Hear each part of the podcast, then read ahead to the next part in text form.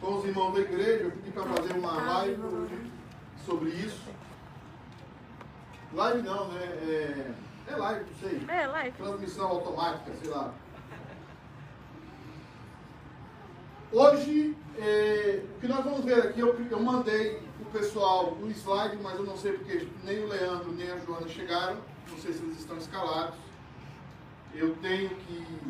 Mandei no Telegram da igreja. Está o estudo de hoje, eu acabei de mandar. No Unite. No, no Telegram da igreja geral. Se você puder abrir, talvez alguns não poderão abrir, porque não tem PowerPoint.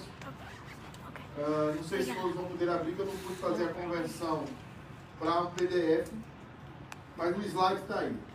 E eu gostaria muito que vocês prestassem atenção, porque isso é o prelúdio. Provavelmente, se o próximo conselho aprovar, nós vamos ter um acampamento na igreja, somente com os presbíteros eleitos e suas famílias, e os diáconos eleitos e suas famílias. E nós vamos estudar esse tema. Esse é o, é o projeto que eu tinha escondido para essa igreja. E eu tenho que revelar esse projeto somente para o novo conselho e para a nova junta. Eu vou dar uma pincelada para a igreja, para a igreja entender aonde eu quero chegar. Por isso que eu liguei a câmera, até mesmo para ficar gravado, o que eu vou falar aqui hoje. Nós vamos falar aqui hoje de duas igrejas.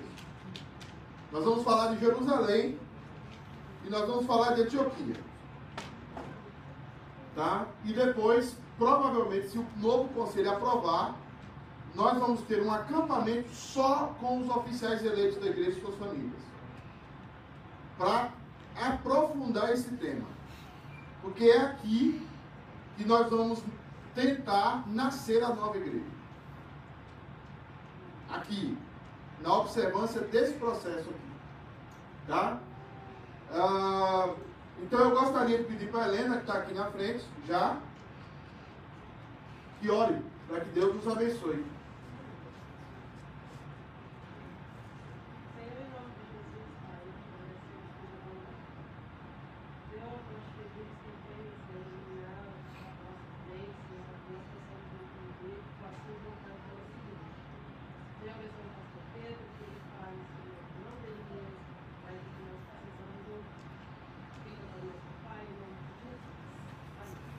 Amém. Eu quero convidar você abrir a sua Bíblia, se você não conseguiu abrir o aplicativo. Atos capítulo 2, versículos 42 a 47. Atos capítulo 2, versículo 42 a 47. Eu vou pedir para que o presbítero Kisner, que está ali na outra ponta também, ore, ore não, é, leia, orar, se orar de novo, eu já vou virar pentecostal, preteriano orando desse canto, né? Kisner, por favor, coloque de pé e leia. Everton, cadê o Everton? Chegou. Você está nessa vearagem? Eu vou pedir para Lulu, então pega aí o celular e lê. Fica de pé, meu filho. Você é bonita, com a cheia é feio, mas você pode ficar. Lê. E perseveraram na doutrina dos apóstolos e na comunhão do partir do pão e nas orações. Tudo. Tudo até o sete. Em cada alma havia temor e muitos prodígios e sinais eram feitos por intermédio dos apóstolos. Todos os que creram estavam juntos e tinham tudo em comum. Vendiam as propriedades e bens, distribuindo o produto entre todos, à medida que alguém tinha necessidade diariamente perseveravam unânimes no templo, partiam o pão de casa em casa e tomavam as suas refeições com alegria e singeleza de coração. Sete. Não aparece. Não aparece. Louvando a Deus e contando com a simpatia de todo o povo. Enquanto isso, acrescentava-se-lhes o Senhor dia a dia o que iam sendo salvos. Perceba que perfeição de igreja. E eu gostaria que vocês observassem como essa igreja estava redondinha.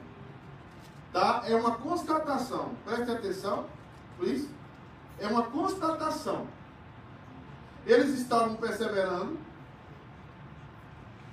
na doutrina eles tinham sinais e prodígios, eles estavam unidos e juntos, eles vendiam as suas propriedades de acordo a necessidade que cada um tinha, e eles diariamente iam para a igreja.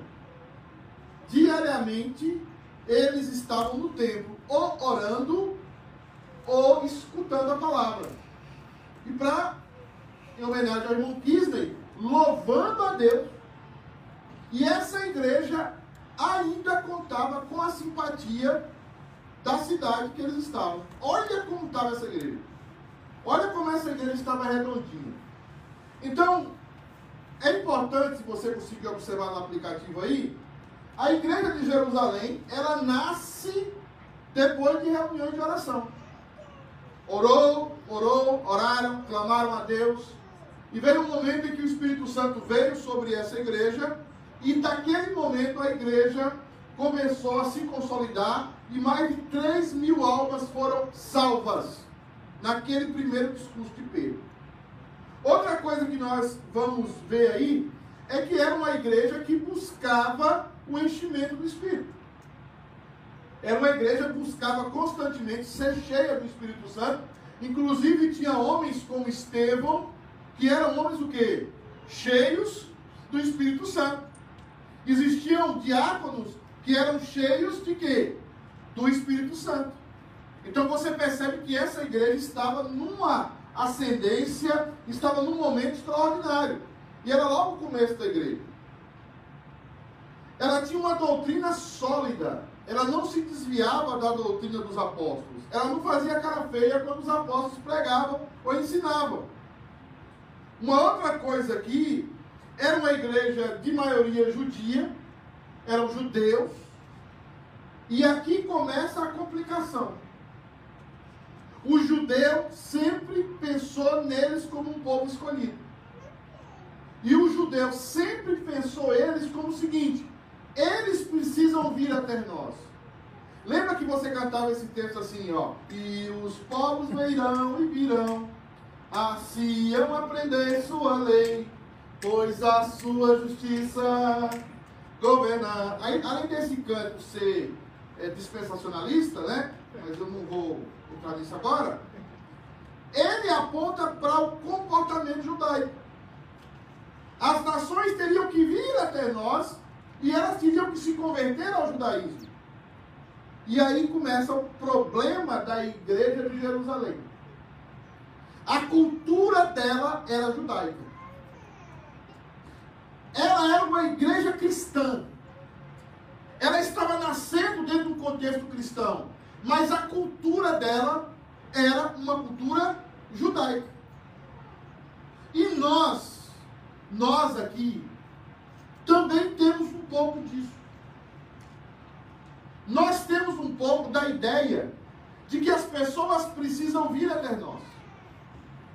Um pouco da ideia de que as pessoas precisam estar aqui por livre e espontânea vontade e nós vamos recebê-las, mas elas precisam estar sabendo que é um privilégio para elas virem à nossa igreja.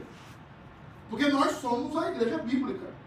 Nós somos a igreja preteriana a cultura judaica estava arraigada na primeira, na igreja de Jerusalém, e talvez a cultura judaica está arraigada também dentro das nossas igrejas. Por que, que nós não crescemos? Porque onde Jesus estava havia uma multidão. Ah, interesseiros? Claro, Jesus falou, vocês vêm a mim por causa do pão. É claro que onde Jesus. Obrigado. Onde Jesus está é uma multidão de interesseiros muitas vezes. Mas há uma multidão. As coisas estão vivas. E observamos aqui que o judeu não pensava assim, como nós também temos esse comportamento judaico. Eles queriam estar todos juntos, como um povo, juntado todo mundo, todo mundo se conhecendo, todo mundo pegado na mão, ninguém larga a mão de ninguém. Hum. Então queria todo mundo estar juntinho. E isso eu percebi na igreja presbiteriana, que eu sou, minha família não conhece outra igreja. Desde que veio de Portugal para cá, nós somos uma igreja voltada para dentro. Nós somos uma igreja, a palavra que o Caio Fábio usava quando ele não era herege, e eu gostava daquela palavra, nós somos uma igreja em si mesmada. Nós pensamos que nós estamos aqui para fazer uma junção de amigos. Nós não estamos aqui para fazer uma junção de amigos. Cada um vai ter a liberdade de ter a amizade que quiser. Nós, pode entrar, Dulce. Você está muito bonita, chegando nessa hora, mas pode entrar. Tá? Você fica entrando na ponta do pé para não ser notada.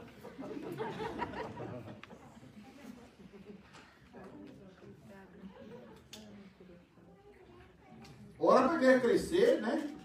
Ou eu ir embora. A segunda parte é mais fácil. Então é o seguinte: nós precisamos sair dessa cultura em si mesmada. E essa cultura que a gente precisa todo mundo ser amigo de todo mundo. Não existe isso. E não vai dar para ser assim. E as pessoas precisam ter a liberdade de ter as suas amizades, dentro da igreja e fora da igreja. O pastor precisa ter a liberdade de ter o seu círculo íntimo. Como os líderes também da igreja. Nós precisamos amadurecer e colocar os nossos olhos na missão.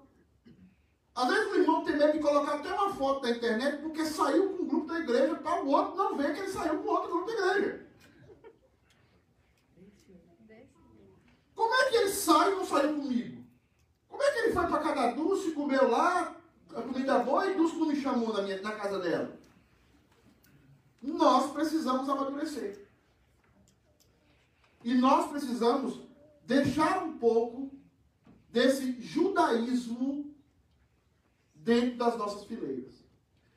O texto continua: se tornou uma igreja com uma linda comunhão entre os seus. Se você observar aí, eles estavam todos juntos e tinham tudo em comum. A igreja estava muito legal, todo mundo junto e todo mundo tinha em comum. O que era do Erione era meu, do Erione era do outro, do outro era do Erione. Todo mundo estava tudo em comum. Estavam as mil maravilhas.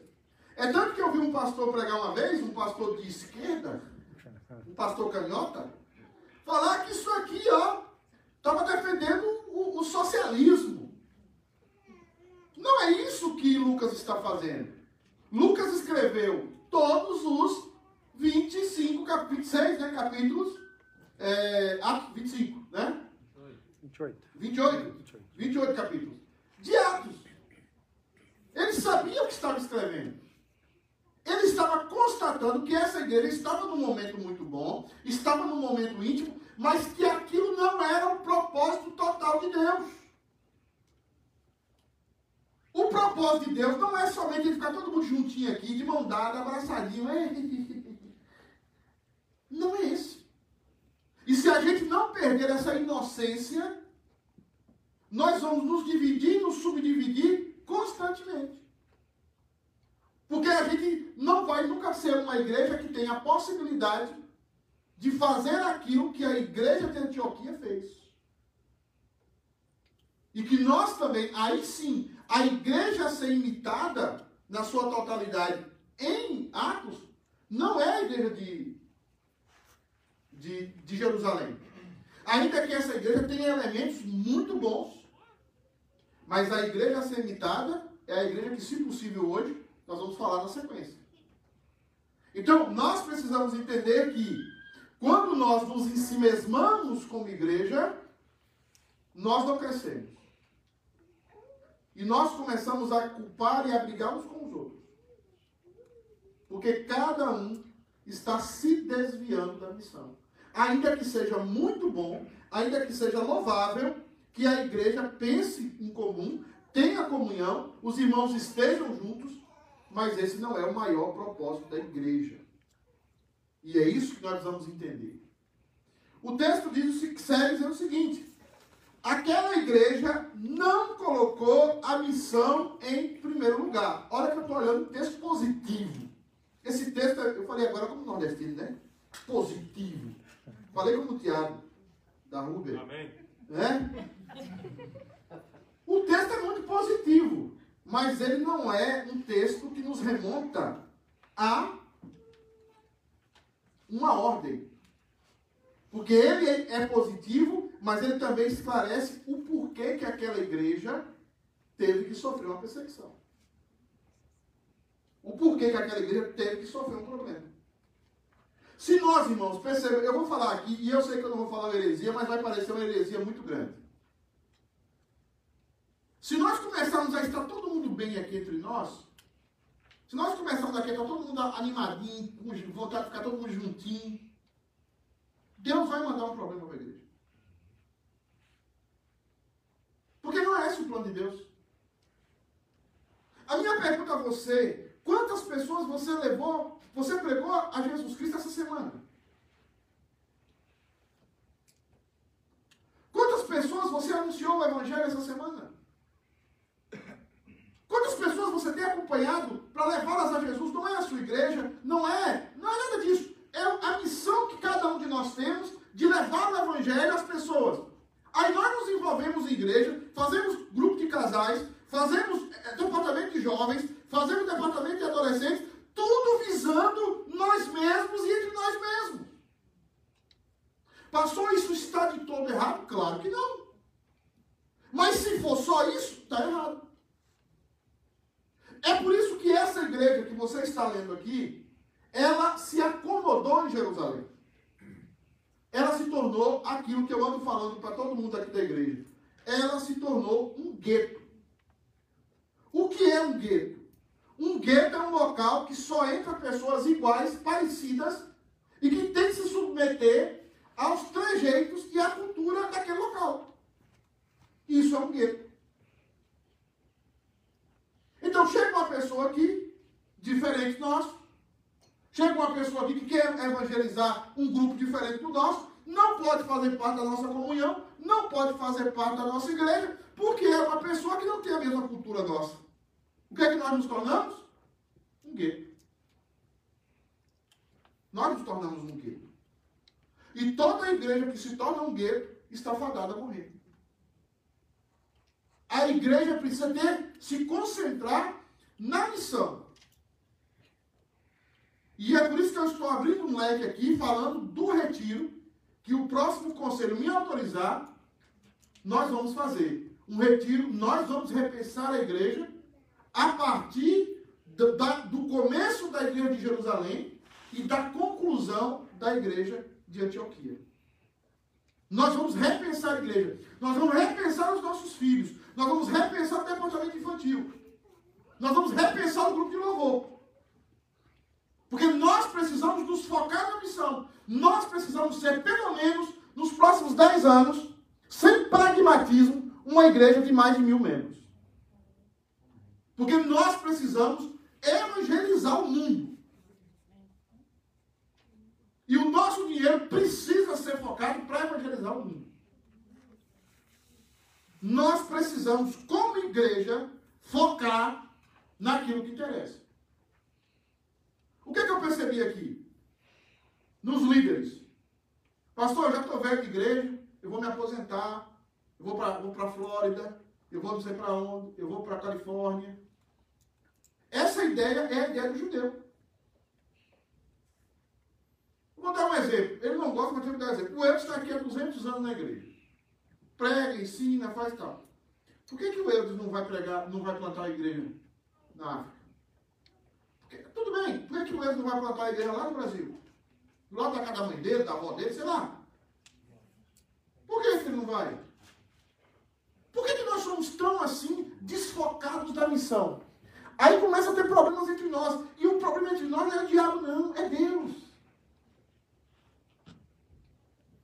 Muitas vezes o problema com o seu filho não é o diabo, é Deus.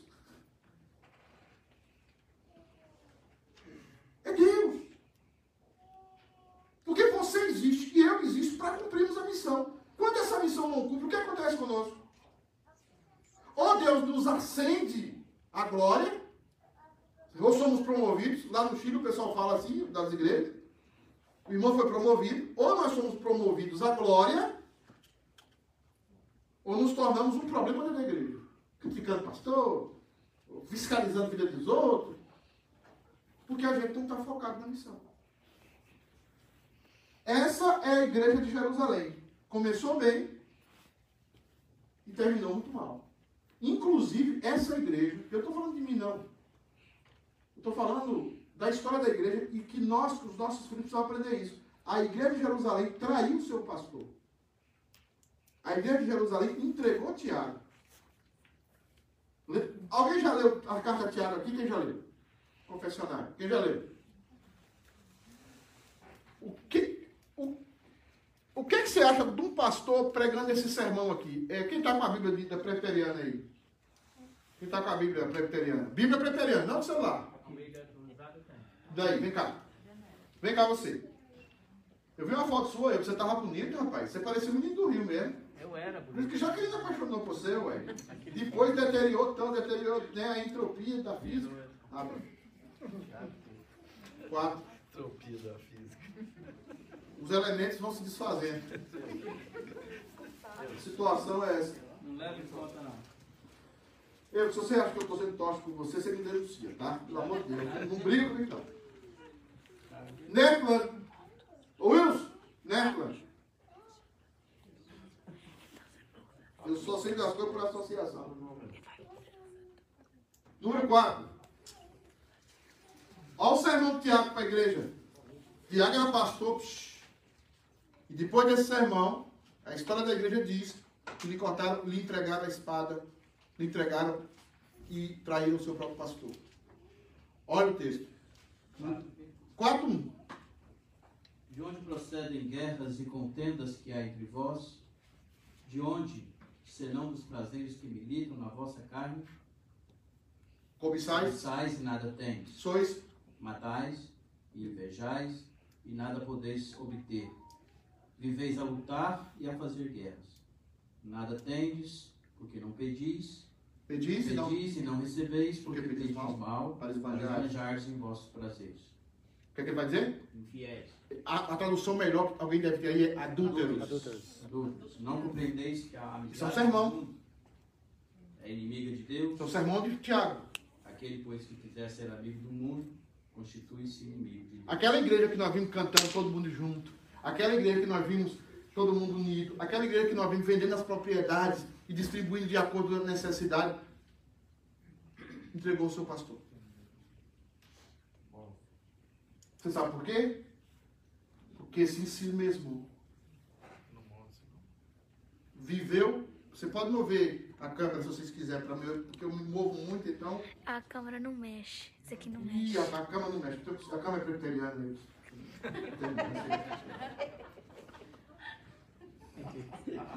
A câmera é preteriana. Tem que ser. Eu amo a igreja presbiteriana profundamente. Talvez amo mais que você que me critica quando eu falo isso. E porque eu amo, eu conheço a igreja. Então nós temos aqui a igreja que matou o seu pastor. Aí vai vir dez pastores para vocês aqui, nenhum vai funcionar. Porque o problema não é o pastor. E nem a solução. O problema é que vocês estão focados em quê? Em consumir igreja? Em consumir templo? Todos nós precisamos focar na nossa missão. Vamos ler o texto lá. Aí, tá- quem recebeu aí? Todo mundo recebeu, né? Está lá no Telegram. É, capítulo 13 de Atos. Atos, capítulo 13, versículos 1, 2 e 3. Atos 13, 1, 2 e 3. Eu. Gilmar, você achou aí? Não, que eu estava lendo o outro, outro texto. Ah, o Tiago, o texto é bom mesmo.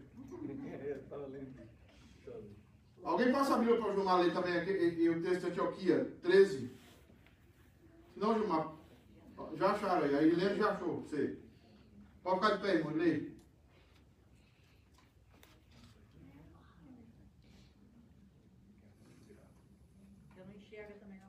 Tu não enxerga não? E- Hã? Vamos montar um negócio de óculos. Se montar um negócio de óculos aqui, é uma bênção. Conseguiu aí, irmã? Aí vai. Antioquia aqui 13, 13, do 1 ao 3 só. 1 ao 13. Só até a palavra missão. Eu acho que é assim a sua tradução está aí. Entre os profetas e professores da igreja em Antioquia, contavam-se contavam-se Barnabé e Simão, e quem também chamavam de negro, Lúcio de Siene, de Cirene, Manaém, irmão de leite do governador de Herodes, e Saulo. Um dia, estando ele a adorar e jejuar, disse-lhe o Espírito Santo: Separem-se Barnabé e Saulo para uma missão especial que tenho para eles. Assim, depois de jejuarem e orarem de novo, colocaram as mãos sobre eles e enviaram-nos para uma missão. Obrigado, irmãzinho. Aqui nós temos, aqui nós temos a diferença de uma igreja que se tornou a referência para o Ocidente e a mãe de todos nós, e uma igreja que tinha tudo para ser bênção e se tornou um fracasso. Jerusalém, como igreja, foi um fracasso. E apesar da perseguição, ou depois da perseguição, ela consegue plantar Antioquia. Porque Antioquia é plantada pelos irmãos que saem de Jerusalém e foram expulsos de Jerusalém. Os irmãos que Pedro chama da diáspora ou da dispersão. De primeira carta de Pedro, na primeira de Pedro, capítulo 1, versículo 1. E aqui nós vemos uma igreja diferente. Não mais uma igreja culturalmente judaica. Não mais uma igreja de A, de B, de C. Uma igreja onde a pluralidade, a diversidade, no bom sentido, não no sentido dessa viadagem aí, dessa maiolagem que está tendo aí, não nesse sentido, mas no sentido da multiforme graça de Deus. Uma igreja diferente. Uma igreja com jeito de cristianismo. Uma igreja que não era um gueto. E que não vivia para si mesmo. Algumas observações aí eu coloco. A primeira, já falei. Primeira observação, está no slide aí, não sei qual é o slide. Um, dois, três, quatro. Quarto slide. Nasce como fruto da dispersão em Jerusalém, ou seja, foi um acidente de percurso. Os irmãos saíram e plantaram aquela igreja, não teve nenhum planejamento. A igreja de Antioquia foi uma potência missionária no primeiro século. Ela foi importante base para a evangelização do mundo grego-romano. Já falei com alguns irmãos aqui, já falei com os presbíteros, já falei com todo mundo. Estou orando para essa igreja sustentar 10 projetos de 700 dólares por mês. 7 mil dólares por mês. 84 mil dólares por ano. Quase 500 mil reais por ano nós vamos despejar em missões. E eu duvido faltar um tostão.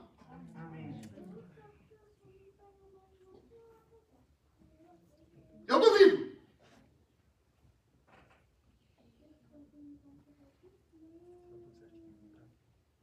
Essa semana eu fiquei estarrecido. Um irmão vendeu uma casa no Brasil para um outro irmão que está em Moçambique comprar uma moto. Ele vendeu as pressas, vendeu por 4 mil reais. A moto custa 4 mil reais. A moto custa 700 dólares. Se eu puder, hoje no culto, eu vou mostrar o pastor andando de moto com a mulher dele grávida, evangelizando, sem capacete. Pelo amor, sem, pelo amor de Deus, sem legalismo, porque lá no capacete, o capacete é mais caro que a moto. Ele cuida de 40 congregações. Eu falei, tem que comprar um carro para esse homem. Então vai comprar a casa do irmão lá, de aluguel. Nós precisamos sair desse imesmático, brigando. O que que canta, o que que pé, canta coisa. Que coisa idiota, cara de criança. Isso ainda vamos deixar para as crianças. Nós temos, aqui tem gente de 30 anos, 20 anos de igreja, 15 anos. Nós vamos olhar para a missão. Nós precisamos pregar o Evangelho. Nós precisamos anunciar o Evangelho. E o que se requer dos dispenseiros é que seja encontrado fiel. Aquela igrejinha lá, o Nike, o que, é que ela está fazendo? Ela está dispensando 7 mil dólares por mês. Não é muito. Mas é o que nós podemos agora. E podemos pela fé, porque não podemos não. Mas nós precisamos deixar de ser uma igreja em si mesmada. Tá? Outra observação que eu coloco aí. A igreja de Antioquia teve entre os seus primeiros líderes homens como Barnabé, Paulo e talvez Simão Sirineu. Esses homens foram líderes da igreja. Mas se você observar o conselho dessa igreja, depois nós vamos falar um pouco sobre isso, é um conselho diversificado. Tinha Barnabé, que era um chipriota. Tinha Simão, que era um, um, um africano, era um negro. Né? Tinha Lúcio de Sirene. Tinha Manaém, que possivelmente era o único judeu aqui, que era mestiço, porque era irmão de leite do governador Herodes. E tinha Paulo. Era uma igreja diversificada. E é isso que nós precisamos ser aqui. Observe. É, que foram os crentes em Antioquia que foram os primeiros a serem chamados de quê? De cristãos. Não foram os crentes de Jerusalém. Foram a turma de Antioquia. Eles sim tinham um comportamento cristão. Eles sim estavam preocupados com a missão. E eu nem falei aqui ainda, mas quem foi que eles enviaram? Para pregar o Evangelho. Se você tivesse um apóstolo Paulo, você dispensaria ele para as missões ou você deixaria ele na sua igreja? Gente, nós vamos ficar com o professor de escola dominical, Eudes, e vamos dispensar o apóstolo Paulo. O apóstolo Paulo vai para Uganda. O que, é que você acha?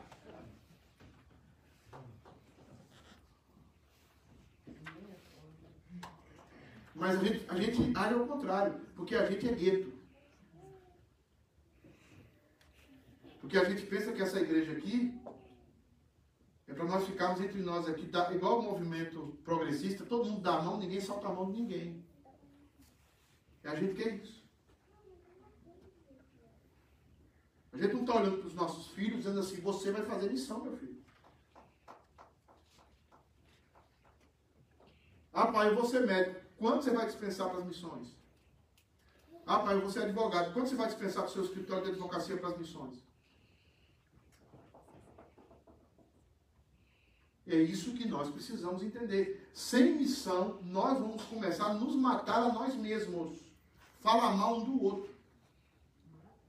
Mas.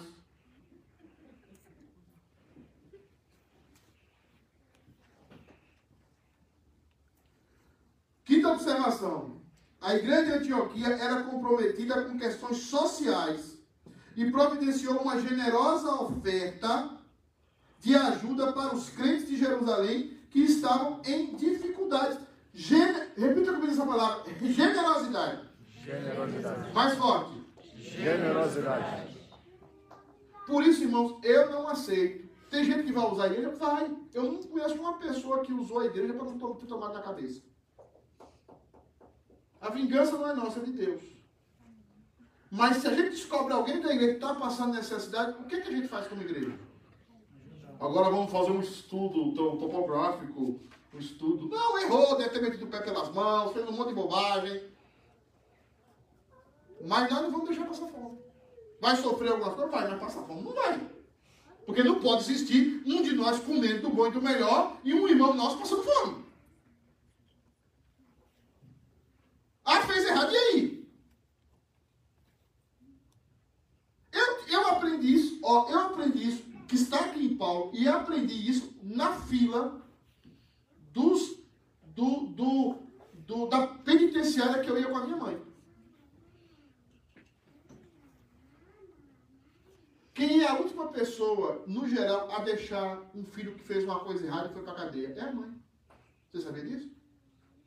Passa de frente da cadeia e você vai ver lá que 80% ali são tudo mães. E se você abrir aquelas sacolas, tá o docinho que o filho gosta. Tá, tá, tá o bolinho que ele gostava quando era criança. Você não viveu, talvez? Eu vivi, porque meu irmão foi preso. Mas não pode chegar uma ceia de Natal e a gente saber que o irmão não tem uma boa comida na ceia de Natal e nós vamos participar da nossa ceia de Natal na, na bênção. Feliz da vida? Não existe cristianismo assim. Aí sim, você olha para a igreja, eles olhavam assim, gente, que não é que nós podemos ajudar. E o Paulo fala uma coisa que os economistas ficam doidos. Ele fala muito além, as igrejas da Macedônia ajudaram muito além das suas forças. E nunca faltou. Então, assim, nós precisamos ser uma igreja generosa. O que é generosidade? É dar para pessoas que não merecem. Você dá para uma pessoa que merece, qual a generosidade disso? Não, e tem gente que vai usar a igreja? Vai. Tem gente que vai, vai, vai usar a igreja e vai, vai explorar? Tem, claro que tem. Mas são processos que nós vamos orientando, que nós vamos cuidando, que nós vamos exortando. Mas essa igreja, essa igreja, foi a igreja que providenciou e que organizou. Você sabia que os missionários espalhados pelo mundo estão passando necessidades por causa do aumento do dólar? Você sabia disso? Sabia que os missionários estão passando dificuldades no mundo? Você já procurou saber?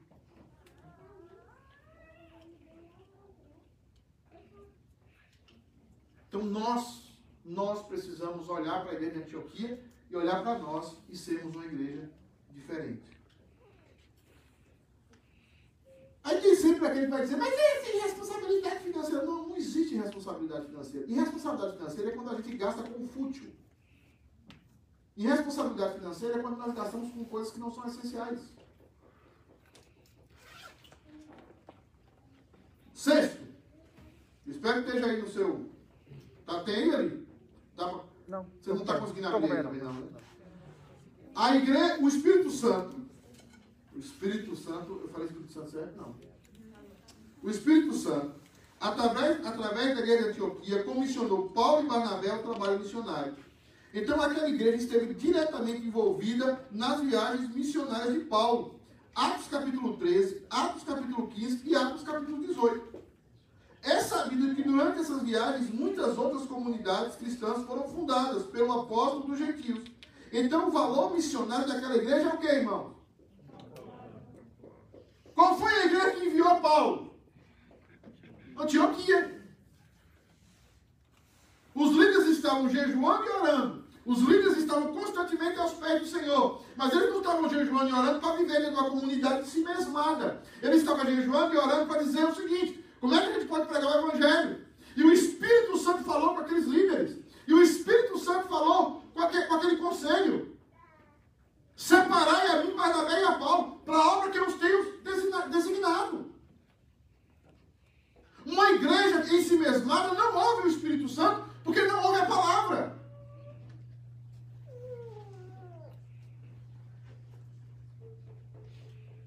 Por que, que a gente não pode ser uma igreja para enviar missionários?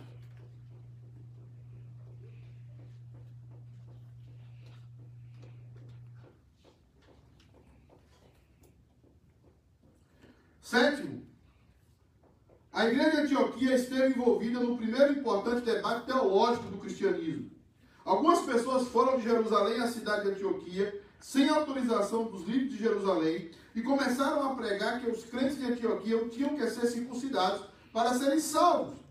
Paulo e Barnabé rapidamente reagiram com essas pessoas, e isso acabou resultando no primeiro grande concílio ecumênico da igreja. O primeiro grande concílio ecumênico, capítulo 15, que é o primeiro grande é, é, debate né, é, da igreja. Então, assim.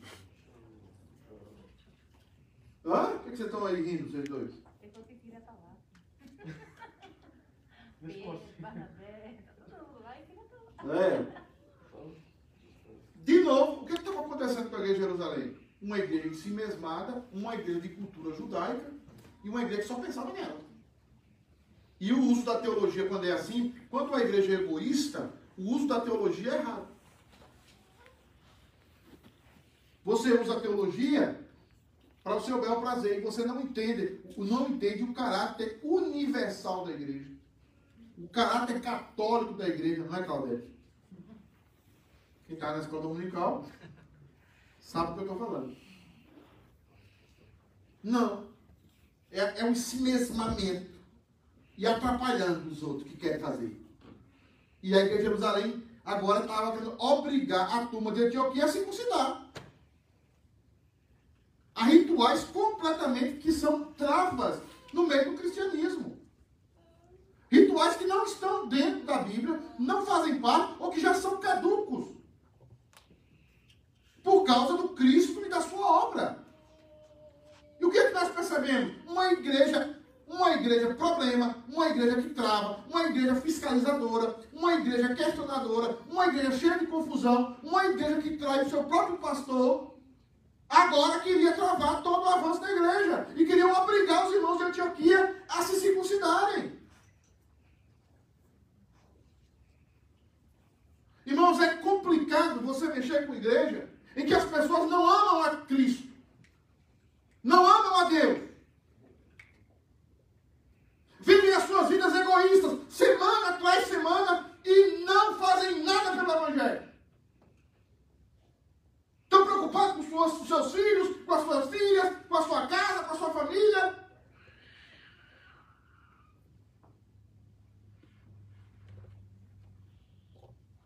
E os filhos se perdendo a cada dia.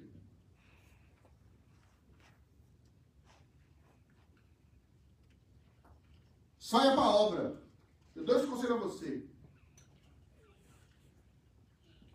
Deus vai cuidar da sua casa.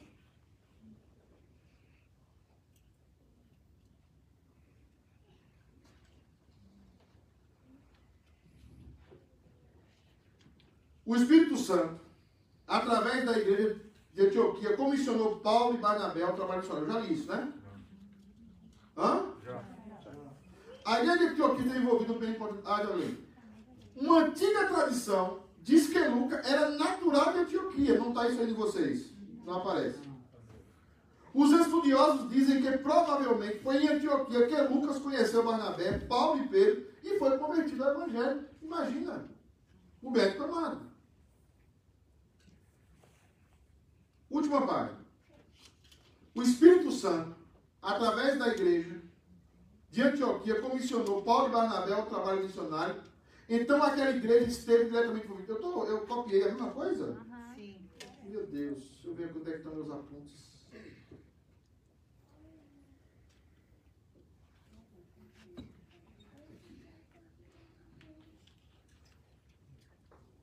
Tem algumas questões que eu quero, eu não está aqui, era para estar nessa liderança de Antioquia, que eu quero trabalhar com vocês sobre os líderes lá do 13, rapidamente.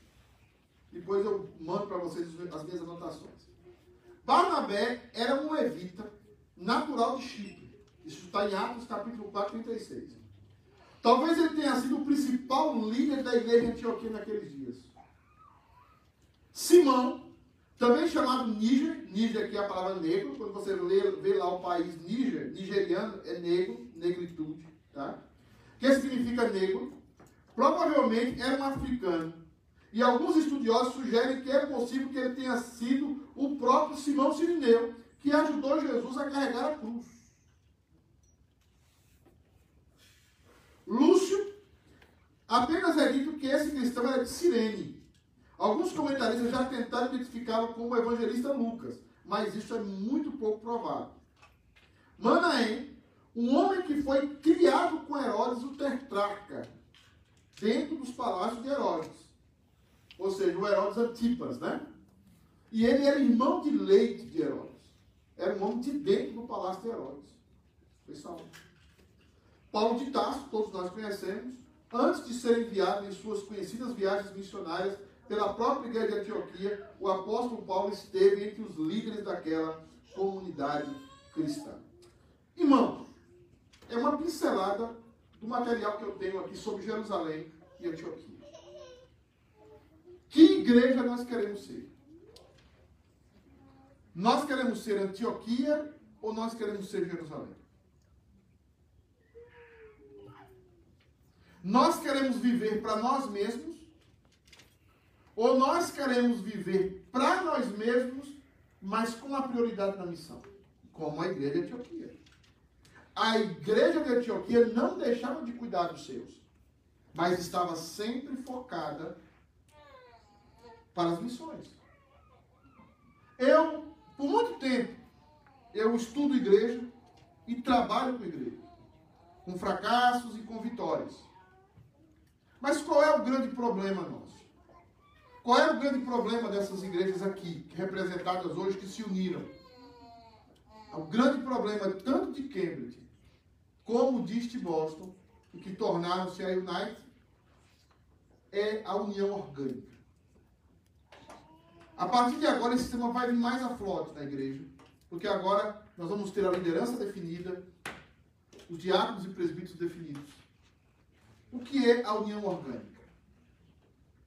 Se eu tenho um grupo de homens que os presbíteros não vão, ou alguns presbíteros vão, e se aqueles presbíteros vão em outro, em outro grupo, que não é aquele grupo de homens, eu tenho aí um câncer. O câncer são células, são nossas próprias células de defesa, tentando nos matar porque pensa que nós somos os nossos inimigos. Por isso que quando cai na corrente sanguínea, cria-se metástase e essas células começam a destruir tudo que ela vê pela frente, porque ela pensa que nós somos o próprio inimigo delas. Pensa que nós somos um corpo estranho. Qual é uma união orgânica deficitária? Grupo de mulheres se reúne e não tem nenhuma mulher de presbítero lá. Ou duas mulheres de presbítero e as outras nem vão nem fazem caso. Como é que o presbítero que vai sentar na mesa do conselho, a mulher do presbítero não está na reunião de mulheres? Isso é quebra de união orgânica. O filho do pastor ou do presbítero não está no grupo de jovens. Não está no grupo. Isso é quebra da união orgânica da igreja. Por isso que nós vamos partir dos presbíteros e diáconos eleitos. Eu falei, Sandra, para aí, não vamos fazer reunião de mulheres, até, e nem reunião de homens, até definir o conselho. Porque nós vamos chamar aqui os diáconos e os presbíteros, com as suas esposas, e vamos dizer, vocês vão começar o trabalho de homens e o trabalho de mulheres e o trabalho de casais. São vocês que vão começar. Ah, mas se for um dia que se estiver trabalhando, um recado, eu estou trabalhando. Esse grupo é a matriz da igreja. Qual é a diferença de Antioquia para Jerusalém? A sua liderança. A liderança de Jerusalém era uma liderança completamente judaica. E com a cultura judaica. A liderança de Antioquia era uma liderança plural. E a pluralidade da liderança de Antioquia produziu uma igreja focada na missão. Vocês estão prestes a eleger os seus diáconos e os seus presbíteros. Lamentavelmente, muitos pensam que diácono é inferior a presbítero e que presbítero é superior a diácono. Isso é um dos maiores erros perceptivos da teologia que eu vejo na igreja. Se você olha para a igreja, homens se destacaram como diáconos. Na verdade, os diáconos eram conhecidos por ser cheios do Espírito Santo. Mas o problema é que nós queremos mandar. E presbítero que só quer mandar, não ama a igreja. Pessoas que querem ir para o conselho para mandar, não ama a igreja. Não ama a sua missão. E nós precisamos de homens que amem a sua missão. De mulheres e mulheres desses presbíteros que amem a sua missão filhos, famílias que amem a igreja. Nós temos muitos filhos de presbíteros, muitas filhas que não amam a igreja porque os pais falam mal do pastor no carro. Falam mal dos líderes no carro. Seu filho sabe da incoerência da sua igreja. Na hora do almoço, quando você está fazendo comida, você está em casa, ele sabe quem, quem é você e o que você pensa da sua igreja. Por isso que eles estão todos jogados nas drogas, fumando maconha com 12 anos, com 14 anos, e você pensa que a sua filha, o seu filho está de bem, está fumando maconha na escola. Deixa de ser bobo. Cai em si. Confia, você não pode cuidar do seu filho, você não pode livrar ele de nada. Se Deus não livrar ele, você não vai conseguir. Se Deus não cuidar do seu filho, você não vai conseguir. 95% dos jovens hoje que estão no high school, high school estão fumando maconha. E são incentivados a fumar maconha. E estão destruindo a sua vida. E a, a maioria deles que já fumaram viram um zumbi lá no centro de Boston. Lá na divisa, lá, ó. De Dorchester com Boston. Lá perto do, hospital de Boston.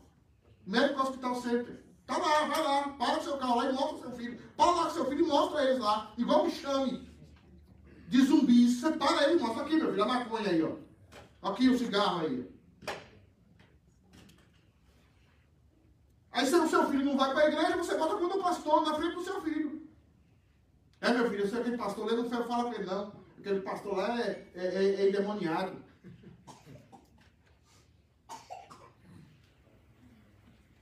A vida, nós precisamos, irmãos, colocar as coisas nos seus devidos lugares. Amar as pessoas é isso. Eu falei uma vez para um rapaz, de igreja, acabou, ele me xingou todo no culto. Falou, meu filho uma maravilha, fica falando dos meus filhos, dos filhos aqui da igreja. Nossos filhos são uma bênção. Eu enterrei o filho dele decapitado. Ele, ele, ele, puxava pelo meu pé assim pedindo perdão. Tremia. E eu falei com ele, e eu, e eu ainda abracei e chorei com ele, porque pai, pai pastor chora junto. Eu nunca queria que o filho dele passasse por aquilo. Mas eu avisei a igreja. A igreja precisa se concentrar na missão que ela tem. Você vai ganhar a batalha com seu filho, com a sua família, no joelho no joelho. Aí eu vou mudar de igreja por causa da minha filha que ela gosta de inglês, ela precisa de um lugar que fala inglês. Quantos você conhece que saiu da igreja é, é imigrante e foram para uma igreja que fala inglês que estão bem?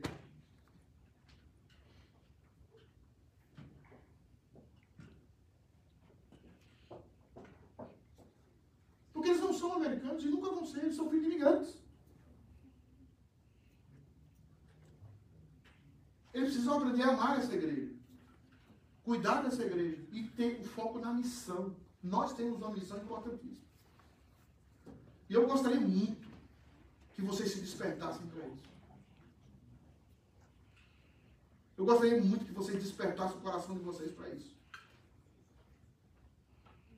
Porque aqueles que não se despertarem, porque o, o Hebreus é claro em relação a isso, capítulo 4, capítulo 6. Aqueles que, havendo ouvido a palavra, participasse da graça de Deus, alcançado cargo de liderança na igreja. Aqueles que de alguma forma conheceram o Evangelho de forma profunda, depois de deixarem isso e priorizarem outras coisas, já não resta mais nada para eles senão o fogo eterno. Porque para esse seria necessário que Cristo morresse de novo, fosse crucificado de novo. Porque eles já conhecem a Bíblia, eles já viram a manifestação do Espírito Santo. Eles conhecem as páginas das Escrituras, o que Deus pode fazer. Mas eles resolveram priorizar o seu ego. Fazer aquilo que o seu ego, priorizar as suas coisas do que o reino de Deus. Uma frase que eu escutei, que Calvino também escutou, e Farel falou para ele. Quando o diabo me ataca, quem é que eu busco? eu busco a Deus. Porque o diabo é mais poderoso do que eu. Quando o diabo é meu inimigo, eu busco a Deus. E Deus é mais poderoso que o diabo. Mas quando Deus é o seu inimigo, você busca quem?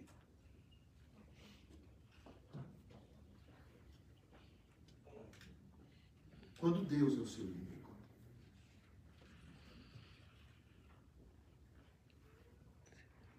Dura coisa é cair na mão do Deus vivo. Quando eu brigava na escola, eu chamava meu irmão. Quando a gente briga com Satanás, a gente ama Deus. Quando a gente briga com Deus, a gente chama quem?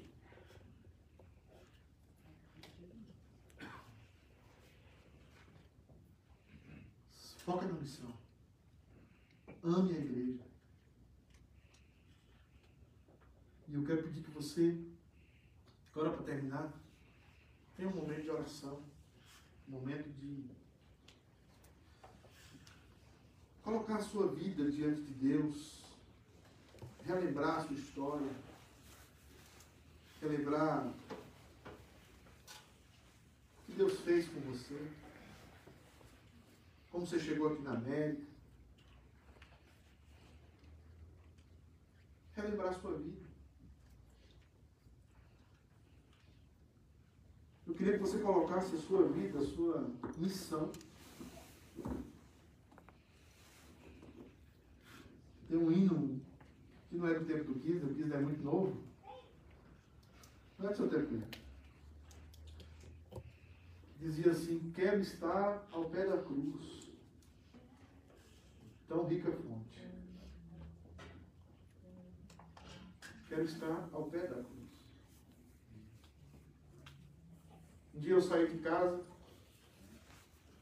Creiam-me, vocês estão olhando hoje, mas vocês pensam, Fabiano insistiu para casar comigo. O povo não acredita não. Fabiana viajou 2.500 quilômetros de ônibus. Com 17 anos. E eu cheguei para ela assim, viu Felipe, escuta aí sua mãe, tá? Falei, você quer casar comigo? Quero. Eu falei, eu tenho 26 anos e você tem 17, minha filha. Eu chamei de minha filha. Ela falou, mas eu quero casar com você. Eu falei, eu falei para ela assim, prioridade da nossa vida é a igreja. Ele olhou para mim, como assim? Nós vamos ter filho, ou vamos ter filha. Os filhos vão ficar em segundo lugar. O nosso casamento vai ficar em segundo lugar. Ele olhou para mim assim, ele nem sabia, coitado, o que estava falando, né? A igreja vai ser em primeiro. Você quer vir? Lembra aí, você vai ter uns filhinhos bonitos, igual os bichinhos de goiaba. Já viu aqueles bichinhos de goiaba?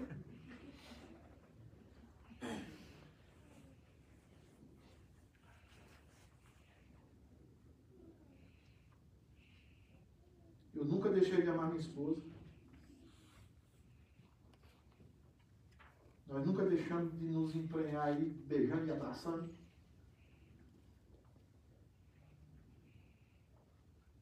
Meus filhos não são perfeitos. Aquilo que eu falo, Deus levanta homens para cuidar deles aí, mulheres. Agora mesmo o Cacheta está dando um jeito no Felipe. Obrigado, Cacheta. Não estou brincando, não. Ele sabe disso. Porque você pode acreditar, mas o Cacheta é um bom pai. É difícil acreditar, mas ele é. Deus vai cuidar dos seus filhos. Quando eu tive o Felipe, a primeira pessoa que viu o Felipe depois do médico foi eu. Levantei ele e consagrei a Senhor. Tive Pedrinho, consagrei meu filho ao Senhor. É seu. Não é meu. Não vou criar para mim, não.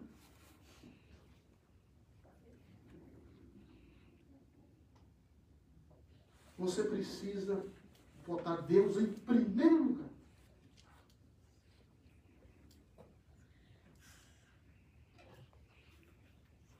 E Deus vai cuidar de todas as outras coisas, porque Ele é bom. Ele é bom com você. Mas se você inverter, meu amigo, sai de baixo.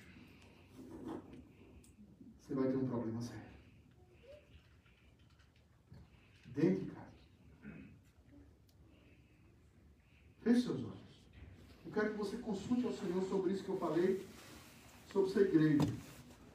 Consulte ao Senhor. Talvez você desistiu de ser uma serva do Senhor aqui servindo na igreja, desistiu de ser um diácono, desistiu de ser um presbítero, por causa do seu filho, por causa da sua filha. Você está doido?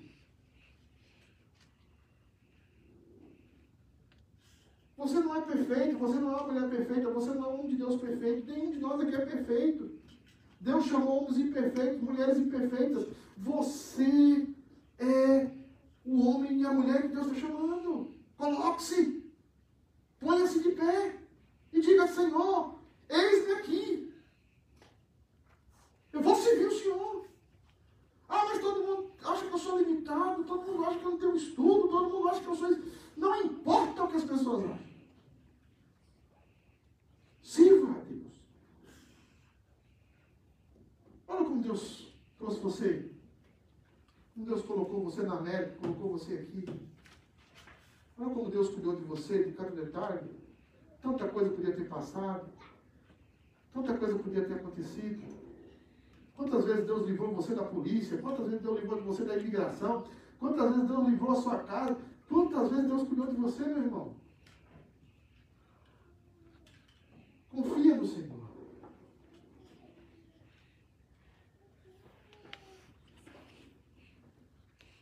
Semana passada, não foi essa semana, a Martinha mandou uma música para mim, eu acho que ela nem nem lembrava o que ela mandou, né Martinha? Não tenha sobre vós um só cuidado qualquer que seja.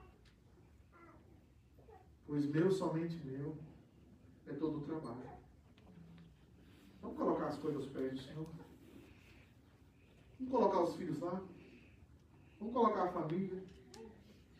Vamos colocar os nossos desafios, sem deixar de ser responsável, sem deixar de ser uma boa mãe, sem deixar de ser um bom pai, sem deixar de fazer as nossas responsabilidades, mas sempre priorizando o reino de Deus. Pai, que o teu Espírito abençoe a igreja, que o teu Espírito abrace a igreja, que o teu Espírito visite a igreja. Que os teus servos que estão aqui sejam cada dia mais colocados aos teus pés que vivamos prioritariamente para Deus, que vivamos prioritariamente para o nosso Senhor Jesus Cristo. Porque sabemos, meu Deus, que cada um dará conta de si mesmo a Deus. E sabendo que cada vez mais que nós nos aproximamos do Senhor, cada vez mais que nós nos entregamos à obra do Senhor, nós somos melhores pais, nós somos melhores mães, nós somos melhores amigos. Porque cada passo em direção ao Senhor é maravilhoso. Cada passo em direção ao Senhor é o sentido da nossa existência. E nos ajuda a cuidar dos nossos irmãos. Nos ajuda, Deus amado, a meter a mão no bolso, a ajudar, cuidar daqueles que estão passando necessidade, cuidar dos nossos irmãos missionários. Deus amado nos ajuda a ser uma igreja como a igreja de Antioquia. A começar como a igreja de Jerusalém e a terminar como a igreja de Antioquia porque queremos ser um polo missionário. Queremos, Deus amado, que essa igreja seja uma grande bênção para homens e mulheres. Amém. Colocamos essa eleição nas tuas mãos. Que eleitos e não eleitos, juntos, meu Deus, foquem na missão. Amém. Sabemos que todos não podem ser eleitos, alguns ficarão de fora. Mas sabemos, meu Deus, que apesar de tudo isso, o Senhor continuará guiando a tua igreja, conduzindo a tua igreja. Por isso que eu peço, Deus amado, que o teu Espírito nos reavive. O teu Espírito traga vida sobre nós. Para que o nome do Senhor Jesus seja glorificado. Amém. Para que na nossa vida quem seja o exaltado é Jesus. Nós não somos perfeitos, somos terrivelmente falhos. Mas o Senhor cuida de nós. Nós somos o vermezinho de Jacó, mas o Senhor cuida de nós. E que os nossos filhos vejam na nossa vida como é maravilhoso ser do Senhor. Amém. Que os nossos filhos vejam na nossa vida como é maravilhoso servir a Deus. O nome do Senhor seja glorificado. Em nome de Jesus. Amém, irmão? Amém. Irmãos, alguns não estarão no culto, fiquem em pé, por favor. Queria que você ficasse em pé. Lá, fique em pé, tem problema, não, não, não vou tirar em vocês, não. Fique em pé, quem não vai estar no culto. Não, então fique em pé todo mundo, que eu quero que vocês façam algo. Mas toma distância, eu queria que você é, olhasse para a face do seu irmão. Né? Uma sugestão da irmã, tira mais um pouco, se puder, por favor. Longe, hein? Olha para o seu irmão, olha para ele. Tem uns que já tá com a marca da máscara, né? Não, olha pra cara dele sem máscara, gente. Entendeu? Deus abençoe vocês, irmãos. Amém? Põe a máscara, pelo amor de Deus.